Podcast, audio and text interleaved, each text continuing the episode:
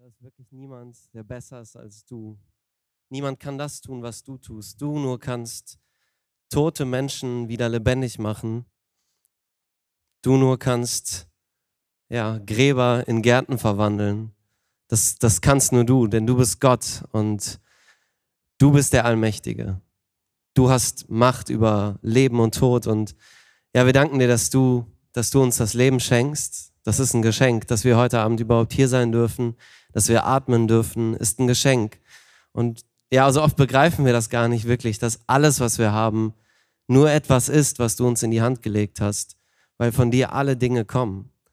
Und wir wollen dich dafür anbeten, Vater, dass du, dass du Gott bist und wir wollen dir alle Ehre geben und möchten, dass unser Leben immer mehr darauf ausgerichtet wird, dass es dir Ehre bringt, nicht uns selbst, nicht irgendwelchen anderen Dingen hier auf dieser Welt, sondern dass es wirklich ein, ein Hinweisschild, ein Licht für dich ist, Vater. Und ich bitte dich, dass, dass du diesen Abend heute dafür gebrauchst, dass wir dich ein Stück mehr erkennen können. Amen. Setzt euch gerne.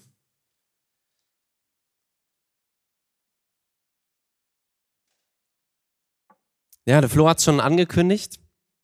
Wir setzen heute fort in unserer Themenreihe, wer war eigentlich? Und jetzt frage ich mal hier so in diesen Raum hinein, welche Personen, mit welchen Personen haben wir uns schon beschäftigt? Ruft mal ein bisschen die Namen rein. Was, was für Personen kamen schon vor?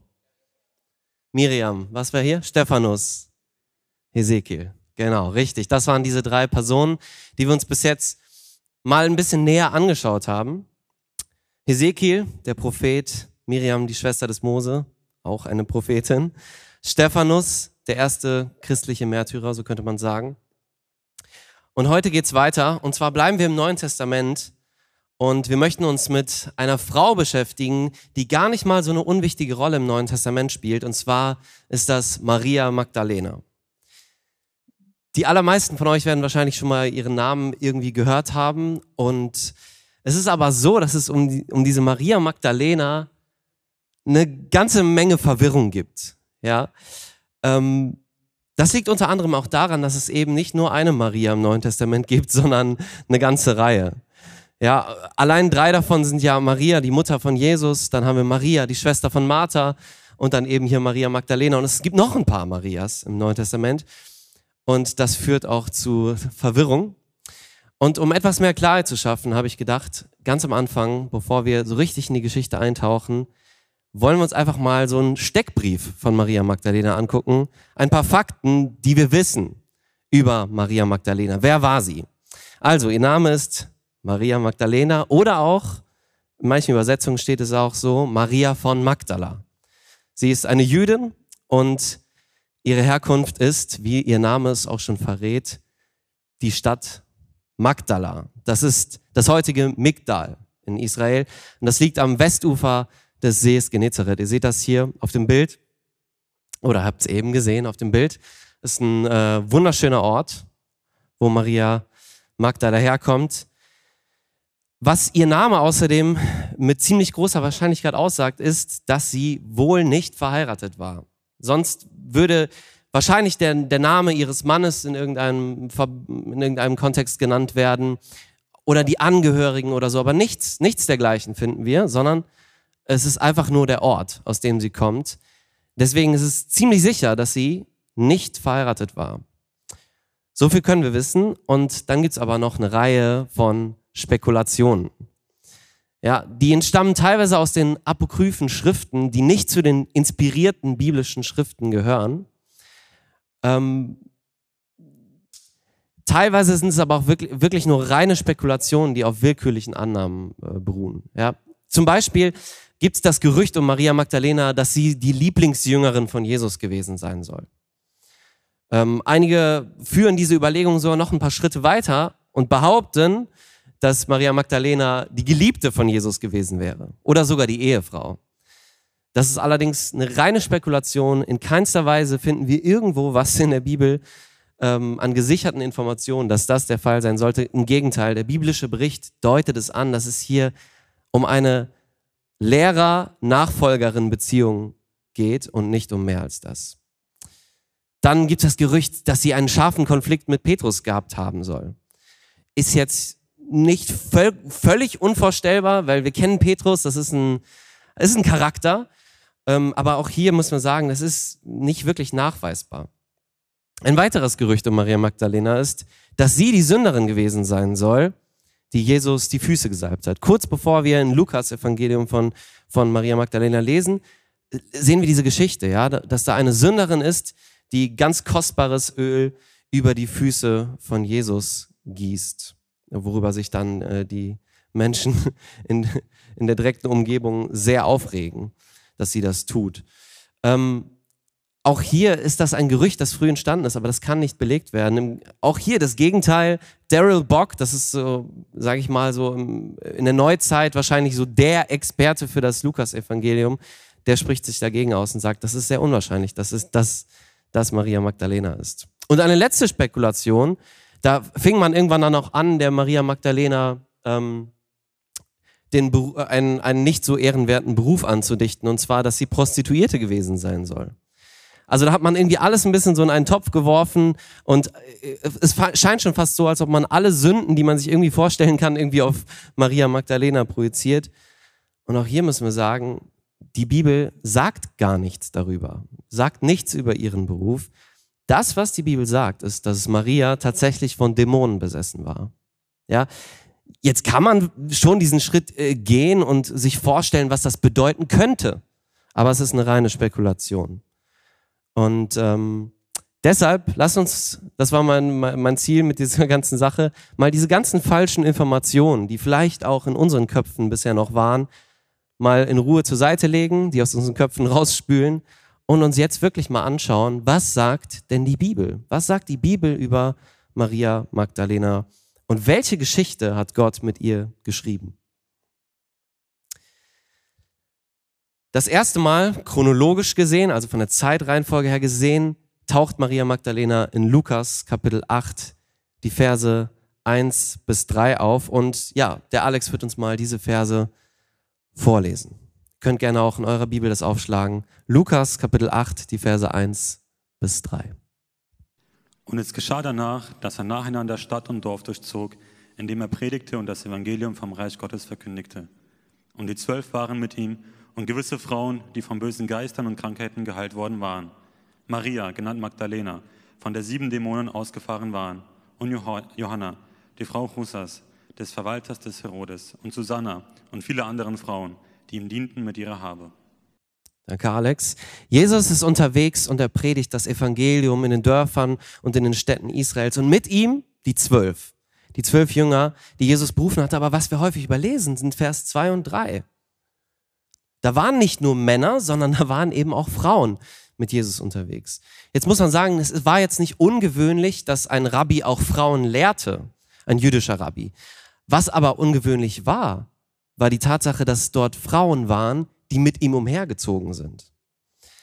Das war schon ziemlich ungewöhnlich und das war auch ganz sicher etwas, was die Juden skeptisch stimmte. Ja, die haben da eine komische Vorahnung gehabt, dass sie das so gesehen haben, dass die Frauen mit Jesus da umherziehen. Ah, das ist, das gehört sich eigentlich nicht. Und ähm, die haben sich sicherlich ihren Teil gedacht. Es war mindestens mal anstößig für die Juden. Aber was waren das für Frauen, die mit Jesus unterwegs waren? Es waren Frauen, die Jesus geheilt hatte. Und zwar entweder von bösen Geistern, wie wir es lesen, oder von Krankheiten. Und drei Frauen werden jetzt hier an dieser Stelle namentlich erwähnt. Und die erste Frau, die namentlich erwähnt wird, und das ist kein Zufall, ist Maria Magdalena. Und hier erfahren wir direkt so ein erstes sehr interessantes Detail über sie. Und zwar war sie von Dämonen besessen und Jesus hat diese Dämonen von ihr ausgetrieben. Und die Rede ist hier von sieben Dämonen. Was, was hat es mit dieser Zahl auf sich? Fragt ihr euch vielleicht. Habe ich mich auch gefragt. Sieben ist ja zum einen, das kennen wir aus der Bibel oder viele von euch werden das kennen, sagen wir es mal so, dass es eine göttliche Zahl ist, eine Zahl der Vollkommenheit. Im Zusammenhang mit dämonischen Kräften ist ja aber hier auch nochmal eine besondere Bedeutung. Und, und zwar in Lukas 11, die Verse 24 bis 26, beschreibt Jesus Folgendes. Hört mal genau hin. Wenn der unreine Geist von den Menschen ausgefahren ist, so durchwandert er dürre Örter, Ruhe suchend. Und da er sie nicht findet, spricht er, ich will in mein Haus zurückkehren, von wo ich ausgegangen bin. Und wenn er kommt, findet er es gekehrt und geschmückt. Dann geht er hin und nimmt sieben andere Geister mit, böser als er selbst, und sie gehen hinein und wohnen dort. Und das letzte jenes Menschen wird ärger als das erste. Ja, so, so eine richtige Horrorvorstellung, die Jesus hier macht, ja.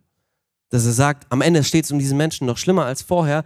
Sieben, die Zahl, das bedeutet vor allem eine massive dämonische Belastung, der Maria ausgesetzt war. Und das war eine Belastung, die nicht ein Arzt mal eben einfach so heilen konnte. Da gab es nicht irgendwie so ein Medikament, hier dreimal am Tag diese Tabletten einnehmen und dann wird das schon. Das hat nicht funktioniert. Da gab es sicherlich Leute, da wurden Dinge probiert, aber Maria war von den Dämonen besessen. Aber Jesus, er konnte. Er wollte nicht nur heilen, sondern er konnte es auch. Und er hat sie geheilt. Wie das genau ablief, das lesen wir jetzt hier nicht. Also ist sie zu ihm gekommen? Ist Jesus zu ihr äh, gekommen? Sind sie, sind sie sich zufällig irgendwo begegnet? Wir wissen es nicht. Aber eins ist klar, Jesus hat das Leben von Maria Magdalena an diesem Tag auf den Kopf gestellt. Und er hat sie aus der tiefsten Nacht rausgerissen und sie gesund gemacht. Und jetzt ist die Frage, was hat das in Maria Magdalena verändert? Maria, die hat nicht lange überlegt. Die, so wie wir es wie hier lesen, hat sie scheinbar alles stehen und liegen lassen und ist mit Jesus und mit den anderen Jüngern losgezogen. Die ist einfach mit Dreck mitgegangen. Und das ist etwas, was wir im Neuen Testament immer wieder sehen. Jesus heilt Menschen, aber dann beruft er sie auch in die Nachfolge. Dann beruft er diese Menschen, dass sie ihm auch nachfolgen. Jesus heilt Menschen mit einem höheren Ziel, damit sie Gott mit ihrem Leben verherrlichen. Es ist nicht einfach nur ein Selbstzweck. Und das wird bei Maria Magdalena und bei den anderen Frauen, die hier erwähnt werden, Wirklichkeit. Und in Vers 3 lesen wir dann, was, was ihr Part war. Was haben die Frauen denn da gemacht, als, als sie mit den Jüngern unterwegs waren und mit Jesus? In Vers 3 heißt es, die, dien, die ihnen dienten mit ihrer Habe.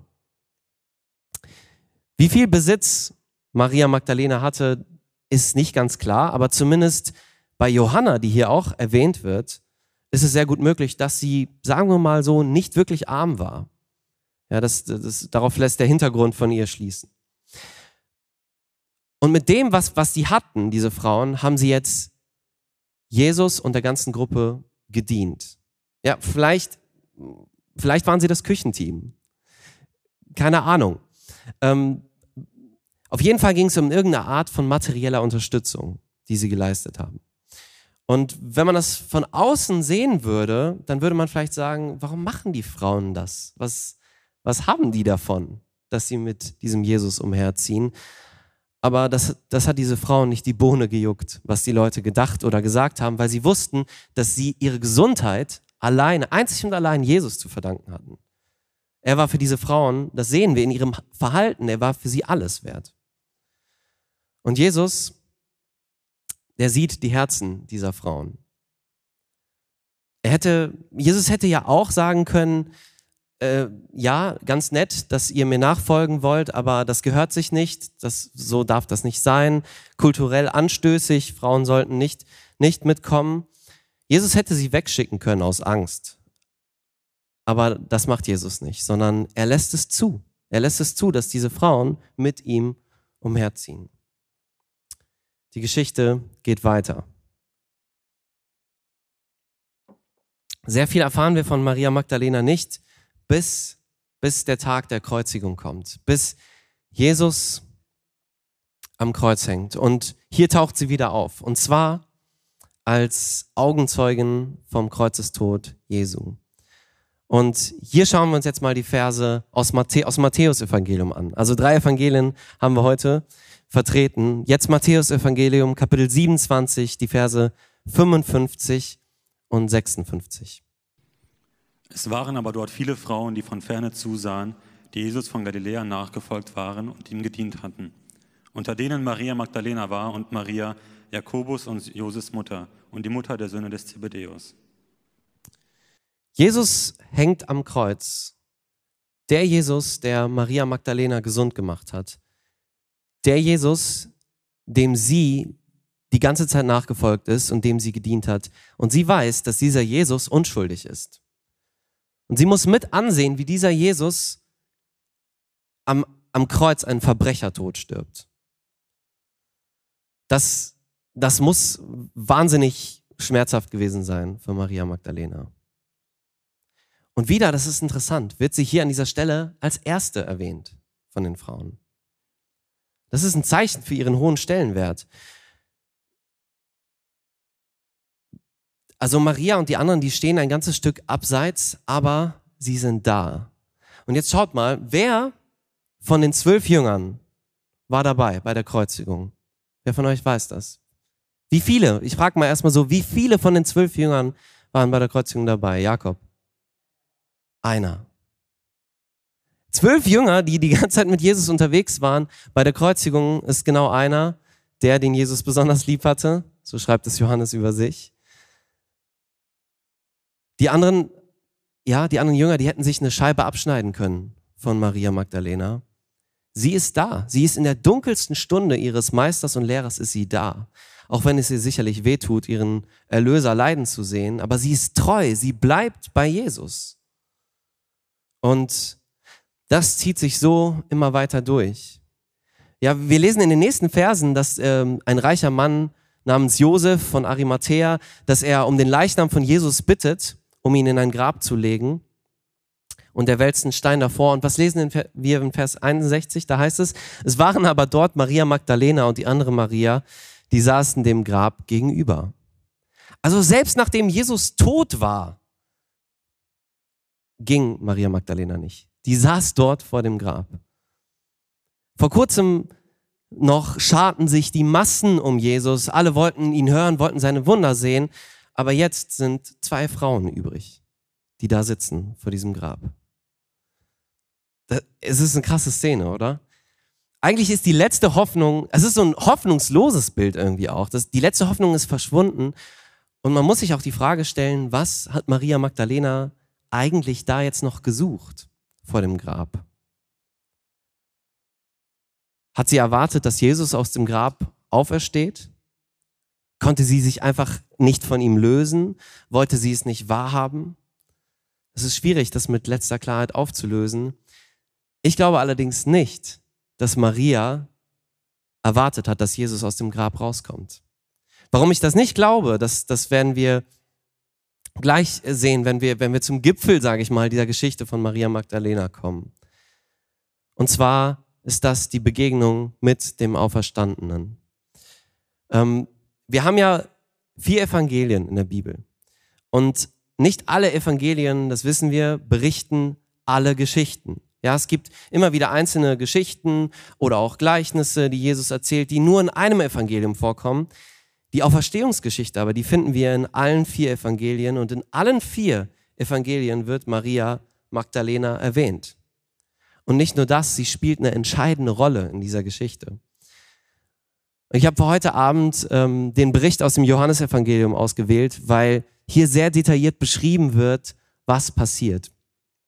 Wir werden das nicht Vers für Vers auslegen, dafür haben wir nicht die Zeit, das würde zu, zu lange werden. Aber wir wollen eben die Geschichte so ganz speziell durch die Brille von Maria Magdalena lesen. Und äh, Manuela, du darfst gerne schon mal nach vorne kommen. Wir hören auf den Text ähm, aus Johannes Kapitel 20. Ihr dürft es auch gerne aufschlagen. Die Verse 1 bis 18. Und zwar dieses Mal aus der neuen Genfer Übersetzung. Am ersten Tag der neuen Woche, frühmorgens, als es noch dunkel war, ging Maria aus Magdala zum Grab. Sie sah, dass der Stein, mit dem das Grab verschlossen hatte, mit dem man das Grab verschlossen hatte, nicht mehr vor dem Eingang war. Da lief sie zu Simon Petrus und zu dem Jünger, den Jesus besonders lieb gehabt hatte, und berichtete ihnen, sie haben den Herrn aus dem Grab weggenommen, und wir wissen nicht, wohin sie ihn gebracht haben. Sofort machten sich Petrus und der andere Jünger auf den Weg und gingen zum Grab hinaus. Die beiden liefen zusammen los, aber der andere Jünger war schneller als Petrus und erreichte das Grab als erster. Er beugte sich vor, um hineinzuschauen und sah die Leinenbinden daliegen, aber er ging nicht hinein. Simon Petrus jedoch, der inzwischen auch angekommen war, ging in die Grabkammer hinein. Er sah die Leinenbinden daliegen und sah auch das Tuch, das man dem Toten auf dem Kopf gewickelt hatte. Es lag zusammengerollt an einer anderen Stelle, nicht bei den Binden. Jetzt ging auch der Jünger, der zuerst angekommen war, ins Grab hinein und sah alles. Und er glaubte, nach der Schrift stand es ja fest, dass Jesus von den Toten auferstehen würde. Aber das verstanden sie damals noch nicht. Die beiden Jünger gingen nun wieder nach Hause. Maria aber blieb draußen vor dem Grab stehen. Sie weinte. Und während sie weinte, beugte sie sich vor, um ins Grab hineinzuschauen.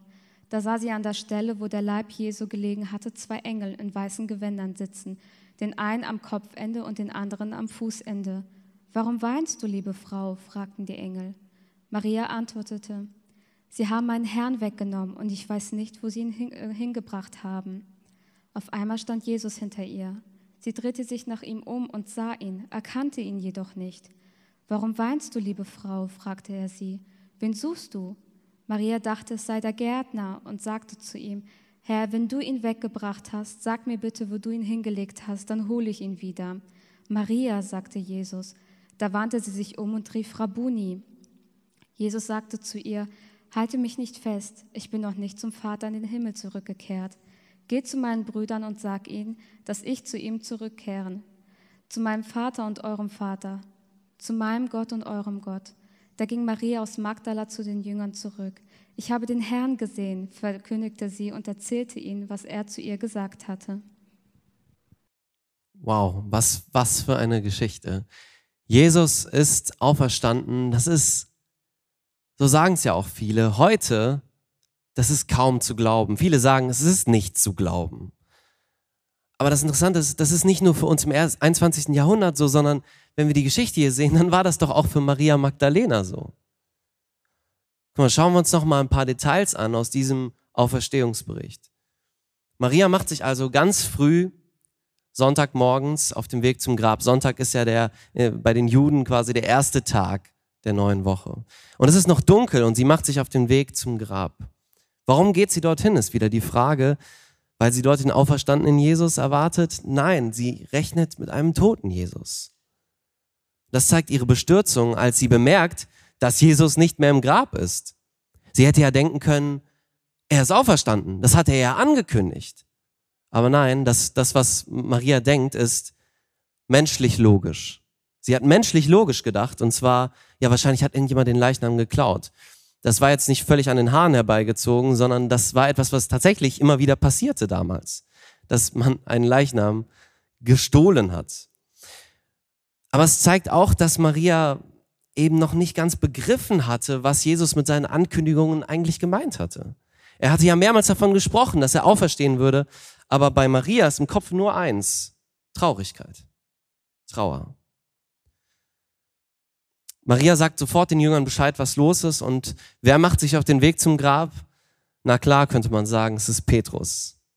Er hat sich vor kurzem noch aus dem Staub gemacht und hat Jesus verleugnet, aber jetzt ist er wieder zurück. Jetzt ist er wieder auf dem Spielfeld. Er scheint allerdings nicht der beste Läufer zu sein. Sein Kollege Johannes ist der bessere Sprinter.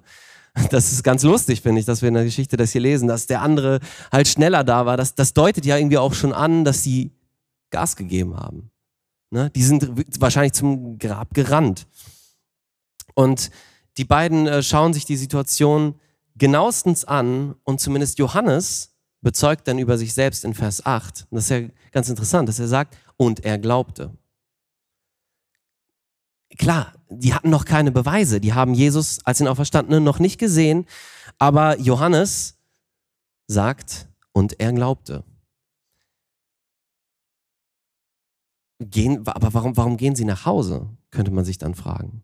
Im, Im nächsten Vers heißt es, und sie gingen nach Hause warum sind die nicht irgendwie in die Straßen und Dörfer sofort gegangen, haben gesagt, Jesus ist auferstanden? Na, vielleicht war da ja doch noch irgendeine Art von Verunsicherung da. Der Text sagt aber auch nicht, dass sie nicht Zeugnis gegeben haben vom Auferstandenen. Also wir dürfen auch nicht zu viel reininterpretieren. Auf jeden Fall Szenenwechsel. Jetzt liegt der Fokus wieder auf Maria Magdalena. Sie ist auch wieder beim Grab. Und was sucht sie hier? Ist es, ist es Trauer, die sie dorthin bringt? Verzweiflung? Will sie den Fall lösen? Maria kann auf jeden Fall nicht mehr. Die Emotionen überkommen sie und sie fängt an zu weinen. Sie weint. Und während sie weint, lehnt sie sich dann doch mal ins Grab so hinein und schaut rein. Und da sind auf einmal die zwei Engel. Und die fragen sie, liebe Frau, warum weinst du? Die Frage, die wirkt doch schon fast so ein bisschen provokant, oder? Ist es nicht offensichtlich, warum Maria weint? Doch. Aber die Frage der Engel ist ja gerade ein Wink mit dem Zaunfall. Maria, es ist, es ist kein Grund mehr da, um zu weinen. Verstehst du es nicht? Begreifst du es nicht? Nein, Maria begreift es tatsächlich nicht. Und sie spürt, dass irgendwer hinter ihr steht, dreht sich um und da steht Jesus vor ihr. Und jetzt sollte man meinen, jetzt aber wird Maria das doch begreifen, oder? Pustekuchen. Sie checkt's immer noch nicht. Warum eigentlich nicht? Da steht doch Jesus vor ihr, mit dem sie die ganze Zeit unterwegs war. Wie kann das sein, dass sie ihn nicht erkennt? Hatte sie so viel Tränen in den Augen, dass ihre Augen verschwommen waren? Ehrlicherweise muss man sagen, dass Maria da nicht ganz alleine war in diesem nicht checken, dass es Jesus ist. Einige andere haben Jesus ja auch nicht erkannt, nachdem er auferstanden war. Und was wir wissen, ist, dass Jesus einen Auferstehungsleib hatte. Er hatte die Wundenmale von der Kreuzigung in seinen Händen. Er konnte mit diesem Körper, den er hatte, Fisch zubereiten und auch essen. Es war schon ein echter Körper und nicht einfach nur ein, ein Gespenst, ein Geist. Es war ein Körper. Jesus konnte mit diesem Körper auch durch Wände hindurchgehen. Das ist wiederum interessant. Also es ist sehr schwer irgendwie zu rekonstruieren und irgendwie in letzter Klarheit aufzulösen, warum Maria Jesus nicht erkennt.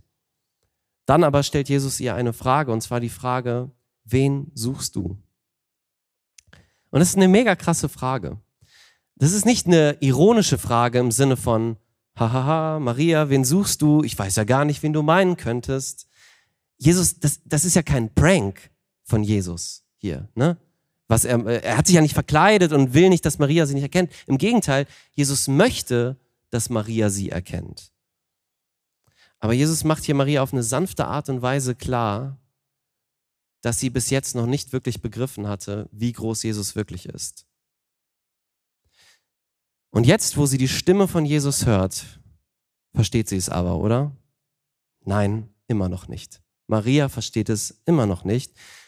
So langsam bekommt das so ein bisschen Comedy-Züge. Jetzt denkt sie nämlich, ah, das ist der, vielleicht der Gärtner, der vor mir steht.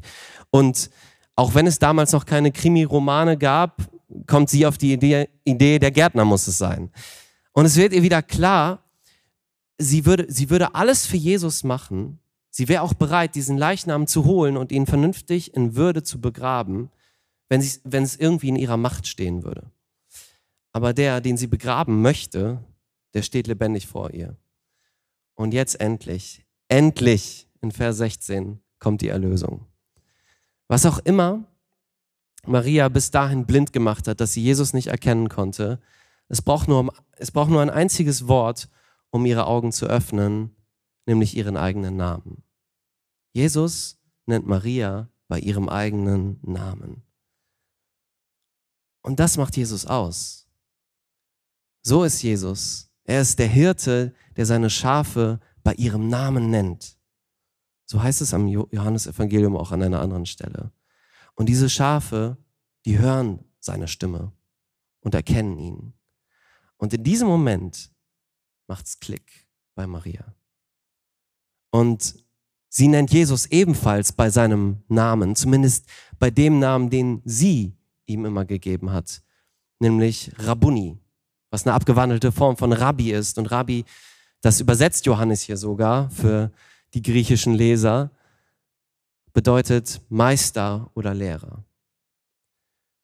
Sie bringt an dieser Stelle immer noch nicht alles zusammen. Sie begreift immer noch nicht die ganze Tiefe, aber es ist eine emotionale Reaktion von ihr. Sie freut sich einfach über die Wiederherstellung der Beziehung. Sie freut sich, dass Jesus wieder da ist, dass er lebt.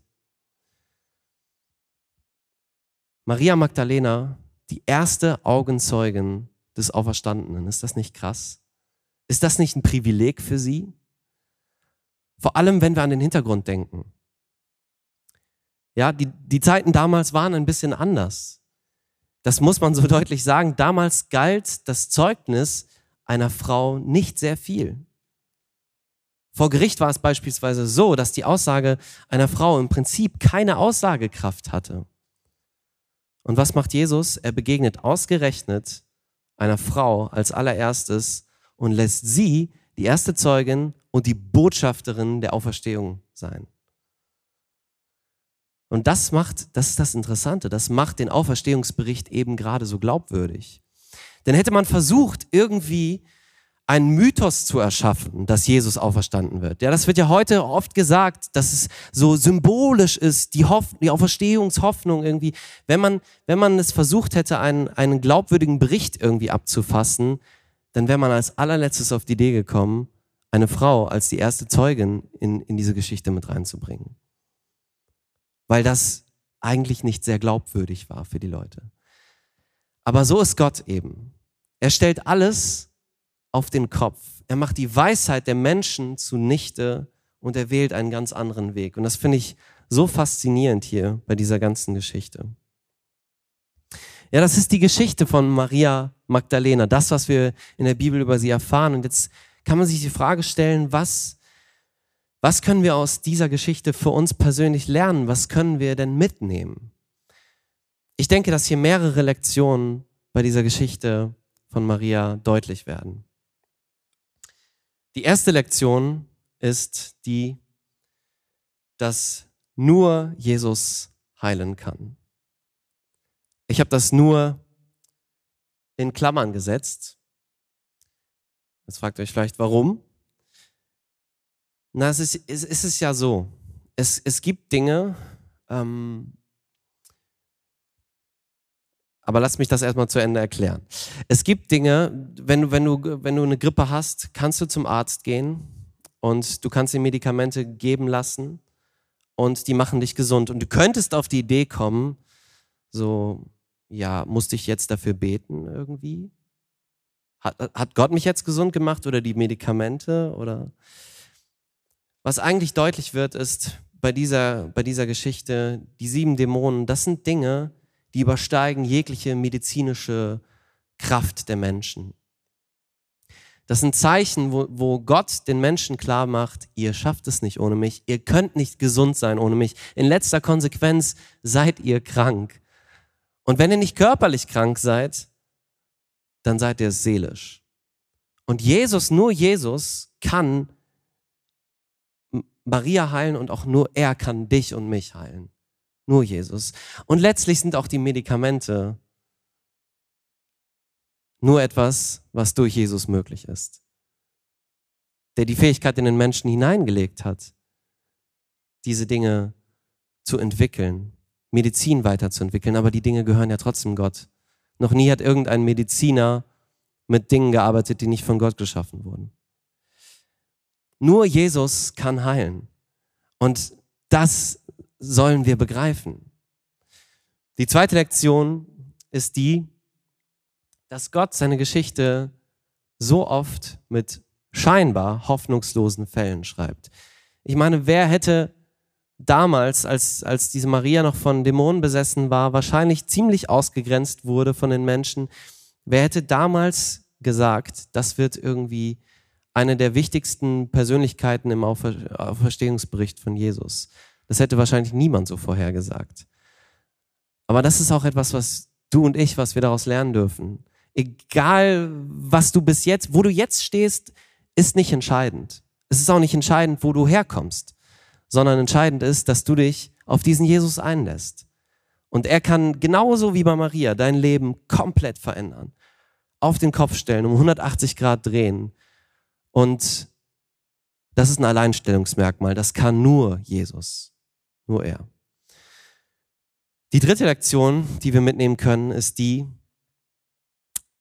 denk immer daran, wo du herkommst. Das klingt jetzt vielleicht so ein bisschen wie so ein Ghetto-Spruch. Ähm, aber schaut mal, Maria war es egal. Also als, als sie da bei der Kreuzigung anwesend war, zumindest sehen wir nicht irgendwie ein Anzeichen von großer Angst um ihr Leben. Sie war voll fokussiert auf Jesus und Jesus war ihr Leben. Und für sie, sie wusste, wo sie herkommt. Sie wusste, dass das Leben ohne Jesus nichts wert ist.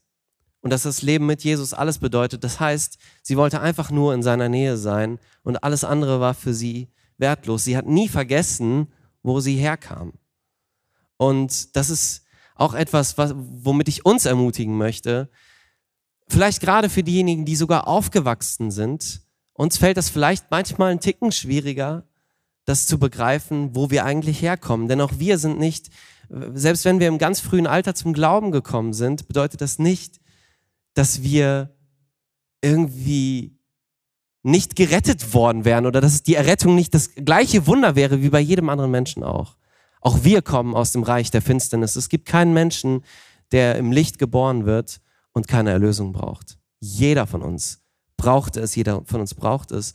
Und für diejenigen, die, die wissen, wo sie herkommen, denen ich das gar nicht erklären muss, euch möchte ich damit auch ermutigen.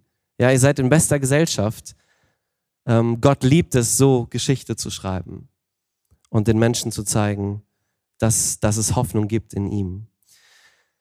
Und die letzte Lektion ist die, du musst nicht immer sofort alles begreifen.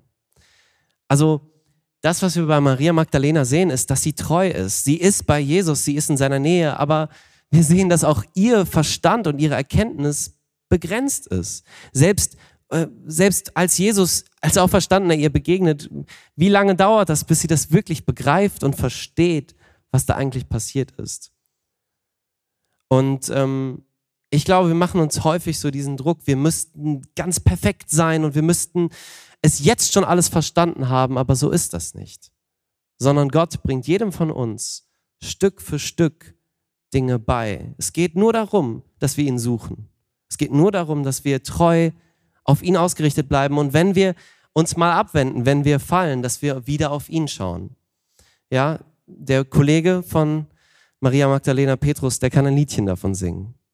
Er hatte sich abgewandt, aber er ist wieder zurück zu Jesus gekommen. Du musst nicht immer alles sofort begreifen, aber bleib auf dem Weg.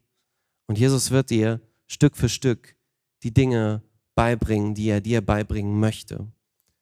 Ja, an einer Stelle im Neuen Testament heißt es ja, alle Erkenntnis ist Stückwerk. Es ist ein Prozess.